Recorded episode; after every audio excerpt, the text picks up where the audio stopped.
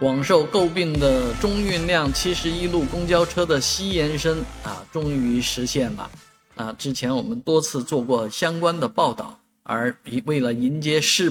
进博会的到来呢，七十一路啊，这个向西延伸一段啊，这一段终于成型。那这一段呢，当然也会导致相关道路的这个路权啊发生一些变化。啊，中七十一路中运量继续是以中间设站啊，在道路中间设站的方式，那它占用的这个专用车车道呢，也会在道路中间啊。那当然，我们期待着这个七十一路中运量能给这个国家会展中心带来客流啊，或者说解决国家会展中心的这个拥堵状况。但是，确实你让这个老外跑到这个上海来坐七十一路公交吗？啊，我觉得这也是可能不太现实的事情，啊，当然，呃，这个中运量的这样的一个呃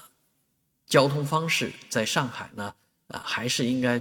鼓励和发展的。只不过这个路线、这个线路啊，是不是特别的理想啊？能不能解决大的问题，我们还拭目以待呢？